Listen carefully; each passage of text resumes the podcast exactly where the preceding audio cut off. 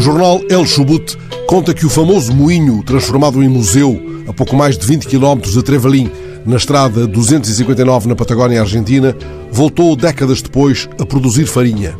Há na região sonoridades mapuches misturadas com antigos sotaques de colonizadores galeses. Trevelin foi buscar o nome a essa encruzilhada de aventuras nos antigos campos de trigo do Val do Rio Colorado. E o nome quer dizer justamente Povo do Moinho. Há, pois, nesse lugar de uma estrada muito procurada pelos turistas por causa dos seus campos de tulipas e das montanhas dos anos coroadas de neve, um museu no reconvertido velho moinho d'água. Juan Evans, o atual proprietário, é bisneto de um dos pioneiros galeses que levaram também para os povoados de El Chubut o cultivo e o gosto do chá. A pandemia impôs, entretanto, uma quarentena de quatro meses que afastou os turistas. O proprietário do museu viu-se obrigado a pensar num modelo alternativo para a captação de receitas.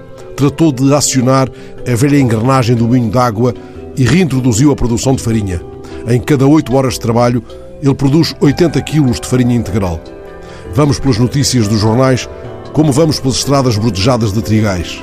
Uma notícia pode obrigar-nos a parar de repente ou levar-nos para longe, para um lugar mágico da infância, para um ponto esquecido de um velho mapa. Esta notícia leva-me para esse indefinido lugar do espanto e do maravilhamento onde tudo se cruza. E de parte incerta regressa uma velha canção de Cazuza. Eu vejo o futuro repetir o passado.